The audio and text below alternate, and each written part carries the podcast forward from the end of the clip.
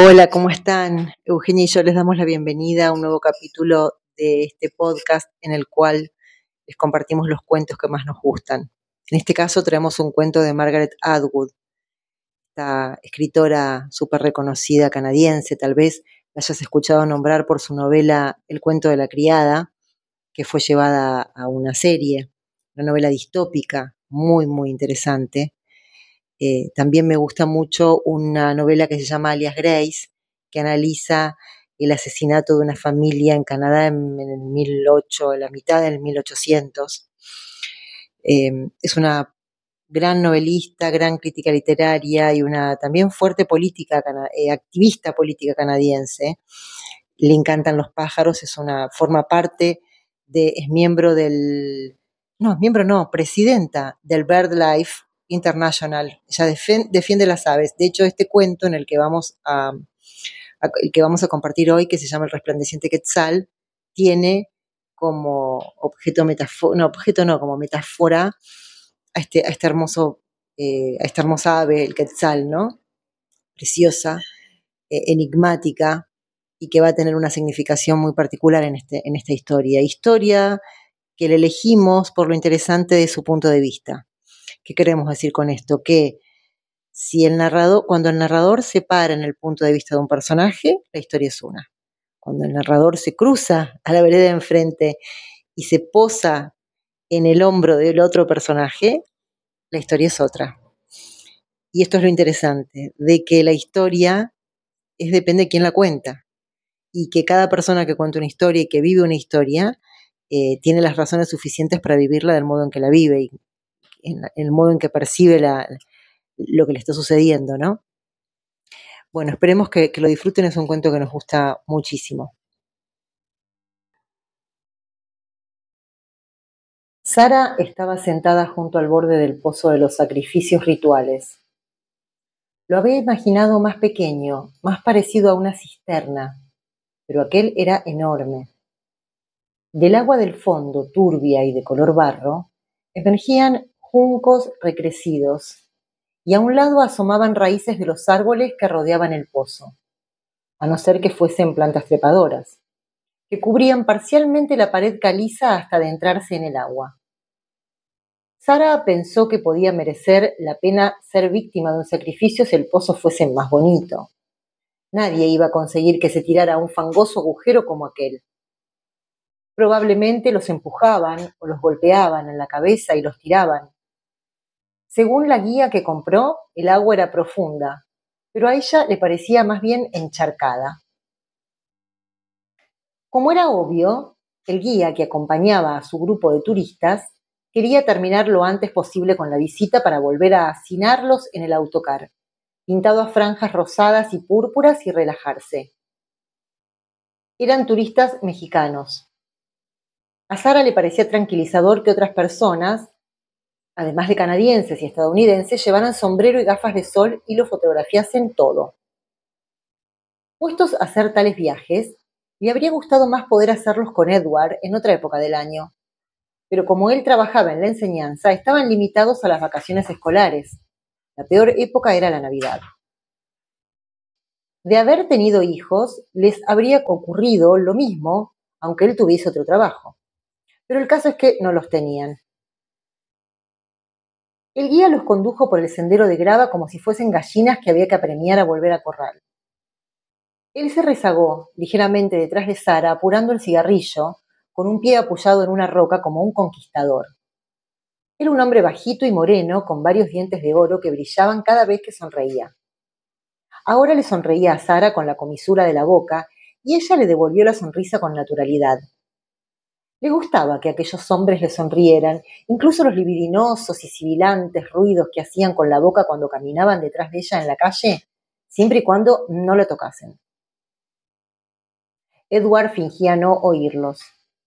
Quizá lo hiciesen tanto porque allí escaseaban las rubias.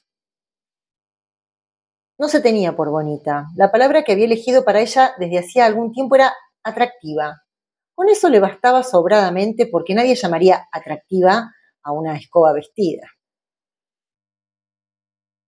El guía tiró la colilla al pozo y dio media vuelta para seguir a su bandada de gallinas. Sara se olvidó de él de inmediato. Notó que algo subía por su pierna, pero al mirar no vio nada. Se remetió la larga falda de su vestido de algodón bajo los muslos y la sujetó juntando las rodillas. Era uno de esos lugares donde podían picarle las pulgas. Sitios con suciedad en el suelo, donde la gente se sentaba en los parques y en las estaciones de autobús. Pero no le preocupaba porque le dolían los pies hacia un sol de justicia. Prefería sentarse a la sombra y que le picasen las pulgas que ir con la lengua tratando de verlo todo. ¿Qué es lo que quería hacer Eduard? Eso, aunque ella tenía la suerte de que las picaduras no se le inflamaran como a él. Edward se había rezagado en el sendero y se había perdido de vista entre los arbustos, observando alrededor con sus nuevos prismáticos Leitz. No le gustaba estar sentado porque se ponía nervioso. En estos sitios a Sara se le hacía difícil estar tranquilamente sentada y pensar. Llevaba colgados del cuello los viejos prismáticos de Edward, que pesaban una tonelada. Se los quitó y los guardó en el bolso. Una de las primeras cosas que Edward le confió a Sara fue su pasión por los pájaros.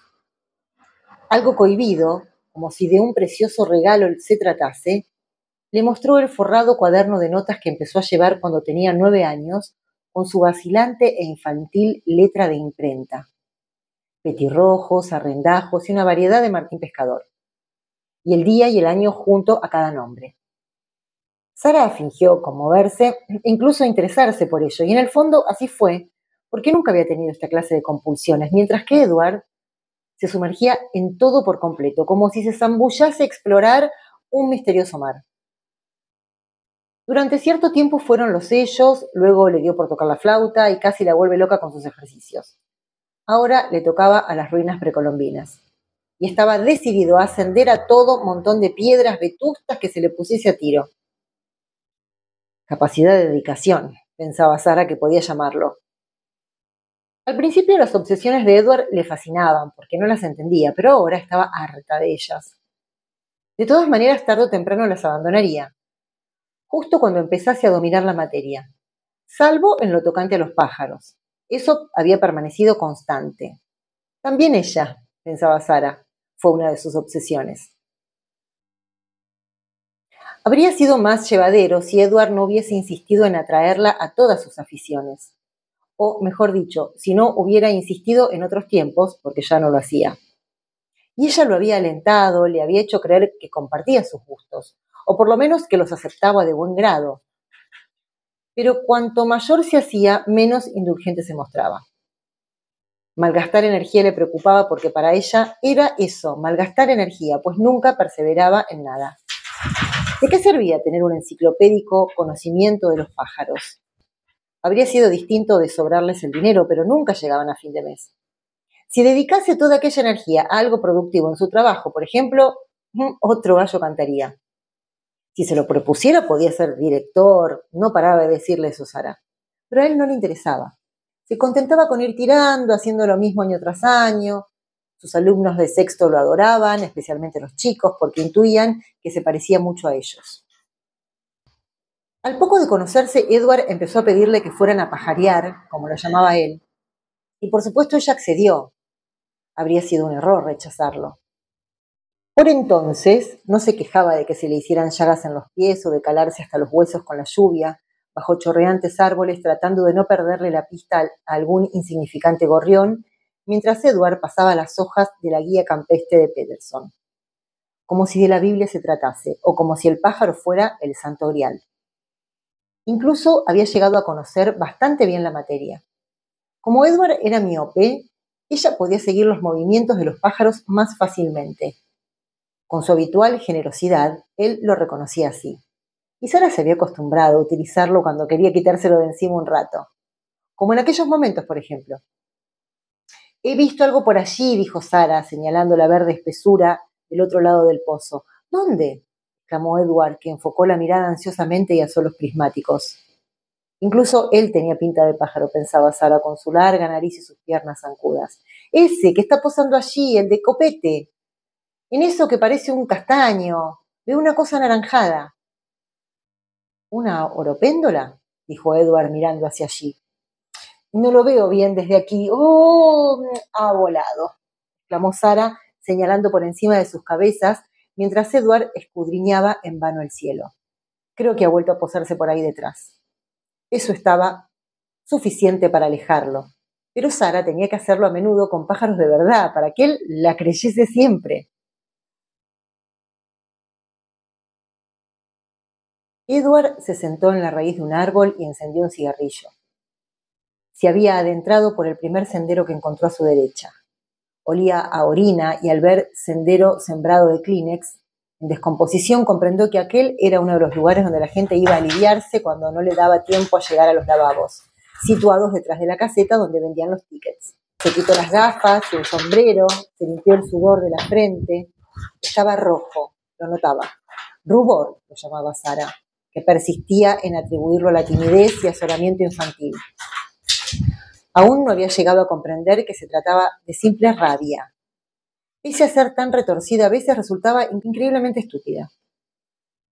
Así, por ejemplo, Sara ignoraba que Edward había descubierto el truquito de los pájaros hacía más de tres años. Sara había señalado un árbol y le dijo haber visto un pájaro posado en una rama pero hacía solo unos segundos que él lo había inspeccionado y no había absolutamente nada. Además, ella era muy descuidada. A menudo le describía un pájaro con aspecto de oropéndora que se comportaba como el tirano. Pájaros carpinteros donde nunca se le ocurría posarse a un pájaro carpintero. Arrendajos mudos o garzas cuellicortas.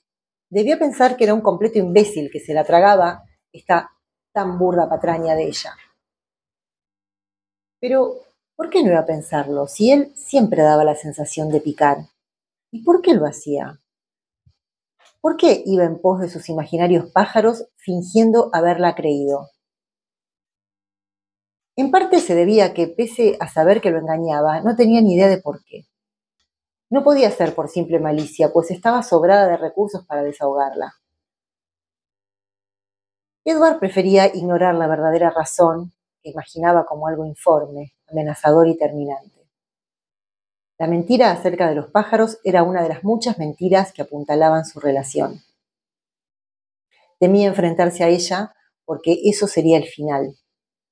Todos los fingimientos se desplomarían con estrépito y ellos quedarían entre los cascotes, fulminándose con la mirada. No tendrían nada más que decirse. Y Edward no estaba preparado para eso. Además, ella lo negaría todo. ¿Qué quieres decir? Por supuesto que lo he visto. Ha remontado el vuelo por allí. ¿Por qué yo iba a inventármelo? Se lo diría así, mirándolo con fijeza, con sus facciones enmarcadas por su media melena rubia, imperturbable e inamovible como una roca. Edward se imaginó de pronto asomando ruidosamente de la maleza como King Kong, o tomando a Sara por los aires y tilándola al pozo habría hecho cualquier cosa para quebrar aquella imperturbable expresión meliflua, pálida e irreductible y ufana como una virgen de la escuela flamenca. Una hipócrita. Eso es lo que era. Nada era culpa suya nunca. No era así cuando la conoció.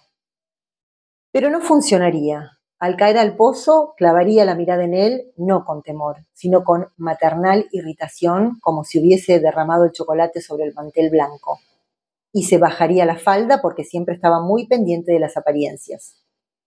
Además, no sería del todo adecuado tirar a Sara al pozo, tal cual, con la ropa que llevaba. Recordaba pasajes de los libros que había leído antes de emprender aquel viaje, y eso era otra cosa que Sara no creía en leer acerca de lugares que iba a visitar. ¿No quieres entender lo que ves? me preguntaba él. Veré lo mismo que tú, replicaba ella. Me refiero a que tener muchos datos no modifica la estatua o lo que sea. A Edward esa actitud lo sacaba de quicio. Y ahora que estaban aquí, Sara se resistía a sus intentos de explicarle las cosas, con su habitual método de fingir no oírlo. Eso es un chacmul, ¿lo ves? Esa cosa redonda que tiene encima del estómago sostenía el cuenco en el que depositaban los corazones y la mariposa de la cabeza significa el alma que vuela hacia el sol. ¿Podrías alcanzarme la loción solar, Eduard? Creo que está en la bolsa, ahí en el compartimiento de la izquierda. Y él le alcanzaba la loción solar, de nuevo derrotado. No, ella no sería un sacrificio adecuado, con o sin loción. Solo tiraban al pozo a las víctimas propiciatorias, o acaso saltasen por propia voluntad. para el dios del agua para que hiciera llover y fertilizase sus campos. Los ahogados eran mensajeros enviados con peticiones para el dios. Sara debería ser primero purificada en el sauna de piedra contigua al pozo. Luego desnuda se arrodillaría ante él con un brazo cruzando el pecho en actitud de sumisión. Él añadía elementos ornamentales, una cadena de oro con un medallón de jade y un brazalete también de oro adornado con plumas. El pelo que Sara solía llevar recogido en una trenza arrollada en la nuca quedaría suelto. Pensaba en su cuerpo, que se imaginaba más estilizado y firme, con un abstracto deseo que procuraba desligar todo lo posible de la propia Sara. Esa sería la única clase de deseo que podía sentir ahora por Sara. Tenía que vestirla antes de poder hacer el amor con ella. Pensaba en sus primeros tiempos, antes de casarse, era casi como si hubiese tenido un lío con otra mujer. Tanto había cambiado. Por entonces trataba su cuerpo como si fuese algo sagrado, como un cáliz blanco y dorado que había que tocar con cuidado y ternura. Y eso a ella le gustaba. Aunque era dos años mayor que él y mucho más experta, no le había importado su timidez ni su vocación. No se había reído de él. ¿Por qué había cambiado Sara? A veces pensaba que era por el niño que murió al nacer. Por entonces él la apremió a que tuviesen otro enseguida y ella dijo que sí, pero no quedó embarazada. No hablaba de ello. Bueno, ¿qué se le va a hacer? dijo ella en el hospital poco tiempo después. Según el médico, el niño estaba perfectamente, no había sido más que uno de esos terribles accidentes que a veces ocurren. Ella no había vuelto a la universidad desde entonces, tampoco se puso a trabajar. Se quedaba en casa y se ocupaba de mantenerla pulcra, mirando por encima del hombro de Edward hacia la puerta, por la ventana, como si esperase algo. Sara inclinaría la cabeza ante él, que vestido con un traje de plumas y con una máscara de sumo sacerdote, larga nariz y largos dientes, la rociaría con su sangre de pequeñas incisiones que se harían en la lengua y en el pene. Luego tendría que darle el mensaje que debía llevarle a los dioses. Pero no se le ocurría nada que pedirle. Qué formidable idea para ponerles un trabajo a los de sexto, pensó Eduardo. Les haría construir maquetas de los templos, les mostraría las diapositivas que había hecho, les llevaría tortillas en lata y tamales para organizar un almuerzo a la mexicana, les haría hacer pequeños chaxmuls de papel maché y organizaría un partido del juego de pelota en el que el capitán del equipo perdedor le cortaban la cabeza. Les resultaría sugerente, pues a esa edad todos estaban sedientos de sangre. Ya se veía en el estrado derramando su entusiasmo sobre ellos, gesticulando, actuando para sus alumnos. Imaginaba su reacción, pero estaba seguro de que luego se deprimiría. ¿Qué eran sus trabajos especiales sino sucedáneos de la televisión, algo para entretenerlos? Les gustaba porque bailaba para ellos como un cómico muñeco, inagotable y un poco ridículo. No era de extrañar que Sara lo despreciase. Edward aplastó con el pie la colilla que acababa de tirar al suelo, volvió a ponerse el sombrero blanco y de ala ancha que Sara le había comprado en un mercadillo. Él lo quería de la más estrecha para que no le estorbase al mirar con los prismáticos, pero Sara le dijo que así parecía un golfista estadounidense. No perdía ocasión de infringirle su suave y condescendiente ironía. Edward aguardaría lo bastante para hacer creíble su pajareo y entonces regresaría.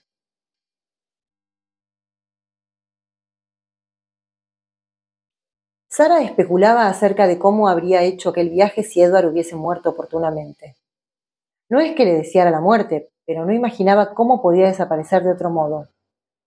Edward era omnipresente, impregnaba toda su vida, como una especie de olor. Le resultaba difícil actuar o pensar salvo en función de él. De ahí que le pareciese un inofensivo y agradable ejercicio imaginar que hacía aquel mismo itinerario sin Edward limpiamente retirado de la imagen, aunque en modo alguno habría ido allí de no ser por él. Habría preferido echarse en una tumbona en, pongamos por caso, Acapulco, y tomar bebidas refrescantes. Se imaginó rodeada de varios hombres morenos en traje de baño, pero descartó enseguida la imagen porque eso sería demasiado complicado y nada relajante. A menudo había pensado en ponerle los cuernos a Edward, lo que en cierto modo a él le vendría bien, aunque no estaba segura de para qué.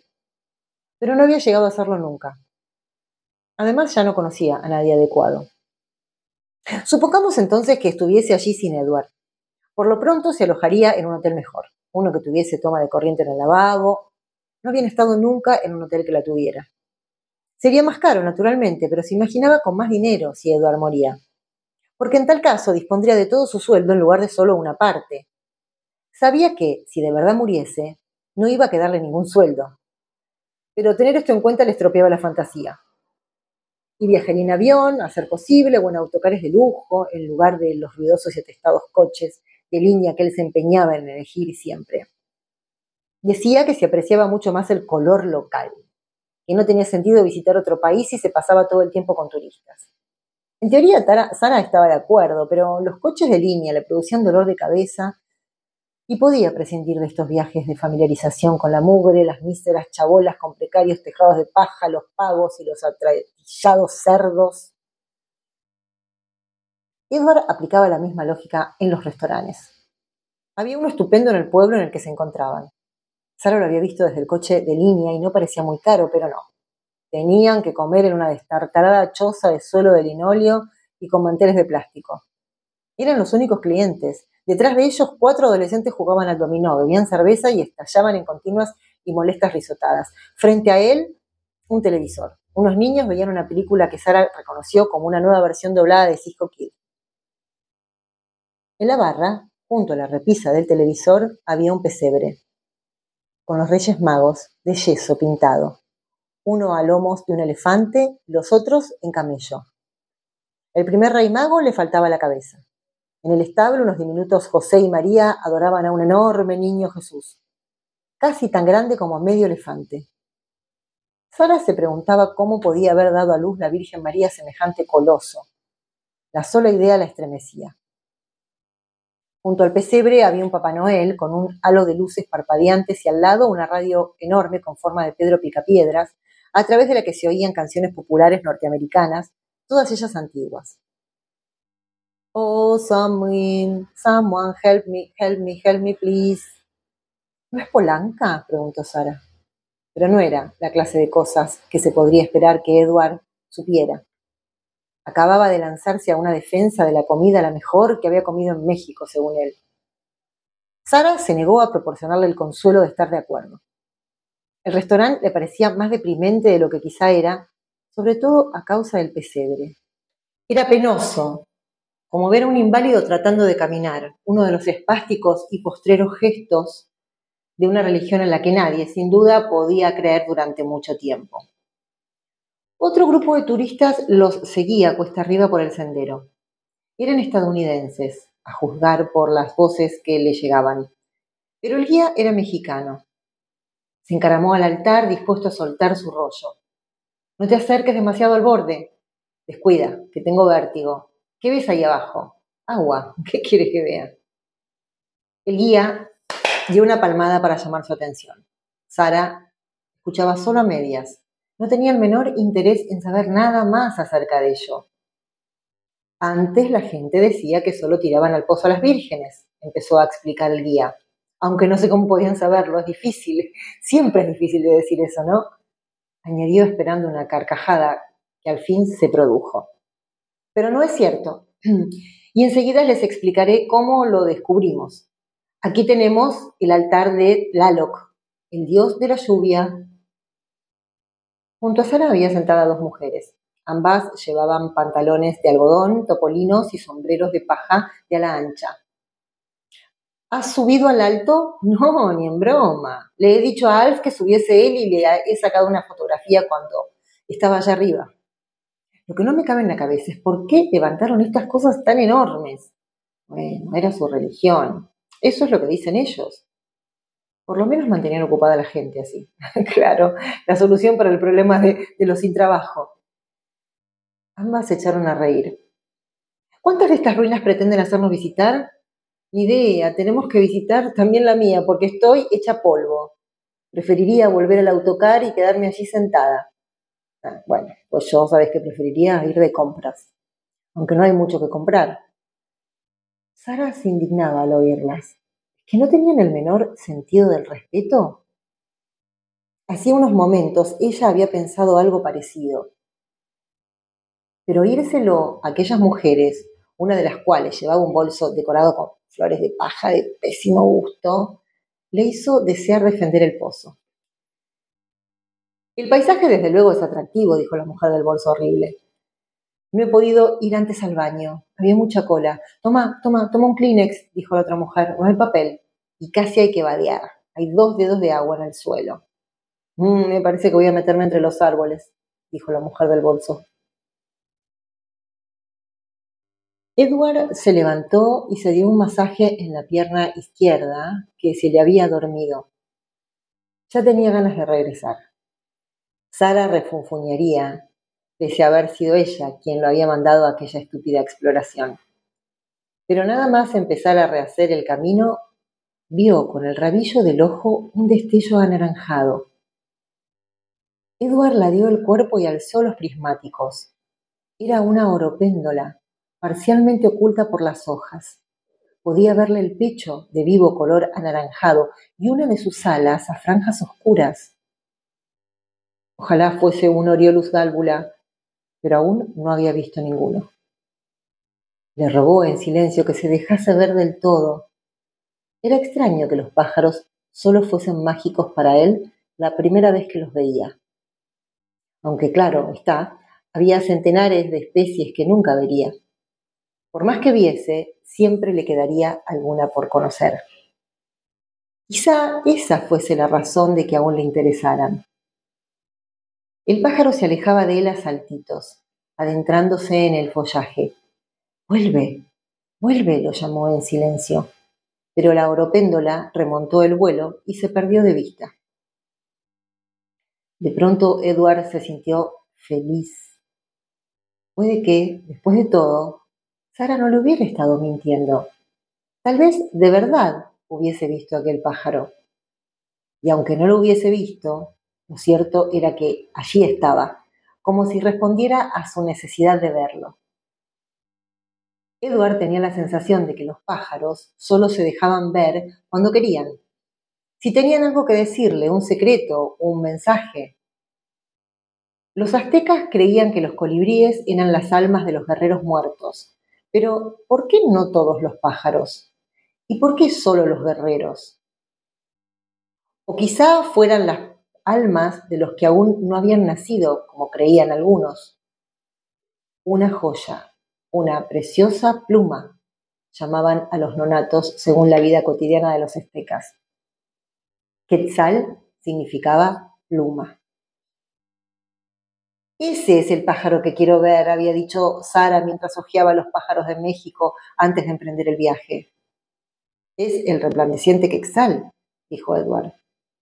Era un pájaro verde y rojo, con espectaculares plumas caudales de iridiscente color azul, y le explicó que pájaro quetzal significaba pájaro pluma. Me parece que no veremos ninguno, añadió Edward, tras leer el epígrafe del hábitat del pájaro en cuestión, bosque pluvial. Dudo que pasemos por ningún bosque pluvial. Bueno, pues ese es el que quiero ver, dijo Sara. Es el único que me interesa. Sara se mostraba siempre muy resuelta acerca de aquello que quería y de lo que no quería. Si iban a un restaurante que no tuviese lo que le apetecía, se negaba a pedir otra cosa o dejaba que él le pidiese lo que quisiera. Y luego se limitaba a escarbar como había hecho la noche anterior. Era inútil decirle que aquella era la mejor comida que habían hecho allí. Nunca perdía los estribos ni la compostura, pero era muy terca. ¿Quién sino Sara, por ejemplo, se habría empeñado en llevar un paraguas plegable a México durante la estación seca?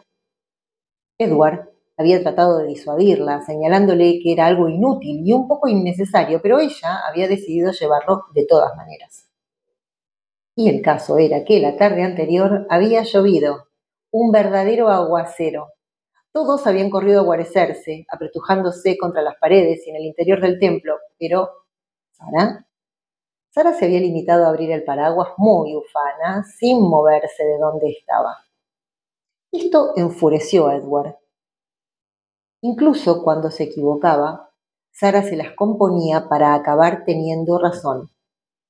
Si por lo menos una vez reconociese qué, que podía cometer errores. Eso era lo que realmente lo molestaba, su presunción de infalibilidad. Edward sabía que Sara lo culpaba de la muerte de su hijo, pero ignoraba por qué. Quizá porque salió a comprar cigarrillos suponiendo que el bebé no nacería tan pronto, y no estuvo presente cuando se lo comunicaron a Sara, que tuvo que recibir la noticia sola. No fue culpa de nadie, le había reiterado él, ni del médico ni tuya. El cordón estaba enrollado. Ya lo sé, dijo ella, que nunca lo acusó explícitamente, aunque Edward notase que su reproche la envolvía como una neblina, como si él hubiese podido hacer algo. Yo lo deseaba tanto como tú, le dijo Edward. Y no mentía. No había pensado casarse con Sara, nunca se lo propuso sencillamente porque no le había pasado por la cabeza que aceptase. Hasta que ella le dijo que estaba embarazada. Hasta aquel momento era ella quien dominaba la situación. Edward estaba seguro de que no sería más que una diversión para ella. Pero no fue ella quien explícitamente sugirió el matrimonio, sino él, que dejó la facultad de teología y se sacó el título de profesor de enseñanza primaria aquel verano para salir adelante con la inminente familia. Todas las noches le masajeaba la barriga, notando cómo se movía el niño, tocándolo a través de la piel, para él era algo sagrado y le incluía a ella en su adoración. Cuando Sara estaba de seis meses y tenía que dormir boca arriba, empezó a roncar, y él velaba escuchando sus suaves ronquidos, blancos y plateados, se le antojaban casi canciones, misteriosos talismanes. Por desgracia, Sara había conservado aquel hábito, pero ya no sentía lo mismo acerca de sus ronquidos. Al morir el niño fue él quien lloró, no Sara. Ella nunca había llorado. Se levantó y empezó a andar por la habitación casi de inmediato, quiso salir del hospital lo antes posible. La ropa para la canastilla que había comprado desapareció del departamento. Edward supo qué había hecho con ella. No, no lo supo. Por temor a preguntárselo, nunca lo hizo. Desde entonces no había dejado de preguntarse por qué seguían casados. Era ilógico. Si se casaron por el niño y no había niño, y seguía sin haberlo, ¿Por qué no se separaban? Aunque Edward no estaba seguro de desear separarse de ella. Puede que aún confiara en que hubiese novedades, en que ella quedase otra vez embarazada, pero era inútil pedirlo. Los niños venían cuando querían, no cuando uno quería que lo hicieran. Venían cuando menos se esperaba. Una joya, una preciosa pluma. Ahora se los explicaré, dijo el guía. Los arqueólogos han bajado al pozo, han extraído más de 50 esqueletos y han descubierto que varios no correspondían en absoluto a vírgenes, sino a hombres. Además, la mayoría eran niños, de modo que, como pueden ver, eso acaba con la leyenda popular. El guía hizo un pequeño movimiento desde lo alto del altar, casi como una reverencia, pero nadie aplaudió. No lo hacían por crueldad, prosiguió el guía. Creían que esas personas llevarían un mensaje al dios de la lluvia y que vivirían eternamente en su paraíso del fondo del pozo. Menudo paraíso, exclamó la mujer del bolso dirigiéndose a su amiga. Yo me vuelvo al autocar. ¿Me acompañas? La verdad es que el grupo ya empezaba a desfilar y a desperdigarse como hicieron al llegar. Sara aguardó a que se hubiesen marchado todos. Entonces abrió su bolso y sacó el niño Jesús de yeso que había robado del pesebre la noche anterior. Le parecía inconcebible haber hecho algo así, pero el caso es que lo había hecho. No había sido un acto premeditado. Se quedó junto al pesebre mientras Edward pagaba la cuenta. Tuvo que ir a la cocina porque eran muy lentos y ya hacía demasiado que esperaban que le llevaran la cuenta a la mesa. Nadie la veía. Los muchachos que jugaban al dominó solo estaban pendientes del juego y los pequeños no apartaban la vista del televisor. Solo tuvo que alargar la mano más allá de los Reyes Magos y a través del portal tomar al niño y guardárselo en el bolso. Lo dio la vuelta para examinarlo bien. Separado de las miniaturas de la Virgen y de José, no resultaba tan absurdo. Su pañal formaba una sola pieza con la figura y parecía más bien una túnica. Tenía los ojos de vidrio y un corte de pelo alopaje demasiado largo para un recién nacido. Un niño perfecto, salvo por el desconchado de la espalda que por suerte no se veía. Debía de habérsele caído alguien al suelo. Todo cuidado era poco. Durante el embarazo se cuidó muchísimo, no dejó un solo día de tomar las vitaminas que el médico le había recetado y solo comía lo que los libros recomendaban. Bebía cuatro vasos de leches diarios a pesar de que detestaba la leche. Hacía los ejercicios e iba a clase. Nadie podría decir que no había hecho lo correcto. Temía que su hijo naciera con algún problema, que tuviese un defecto muy grave o que padeciese hidrocefalia, que tuviera una enorme cabeza líquida, como los de los niños que había visto un día tomando el sol en silla de ruedas en el césped del hospital. Pero el niño estaba perfectamente. No pensaba correr el riesgo de volver a pasar por lo mismo.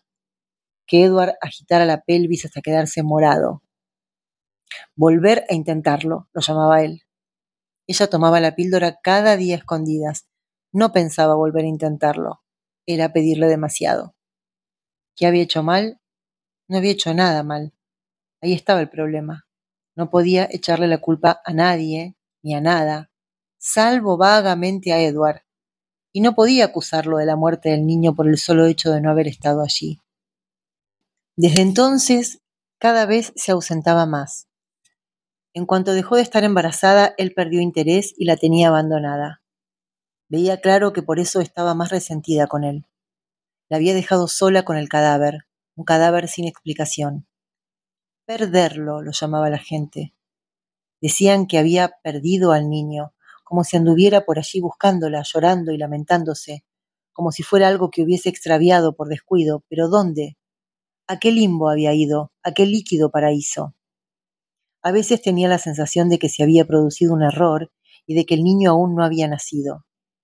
Todavía lo notaba moverse en su interior, aunque muy ligeramente, aferrándose a ella por dentro, Sara dejó al niño encima de una roca a su lado.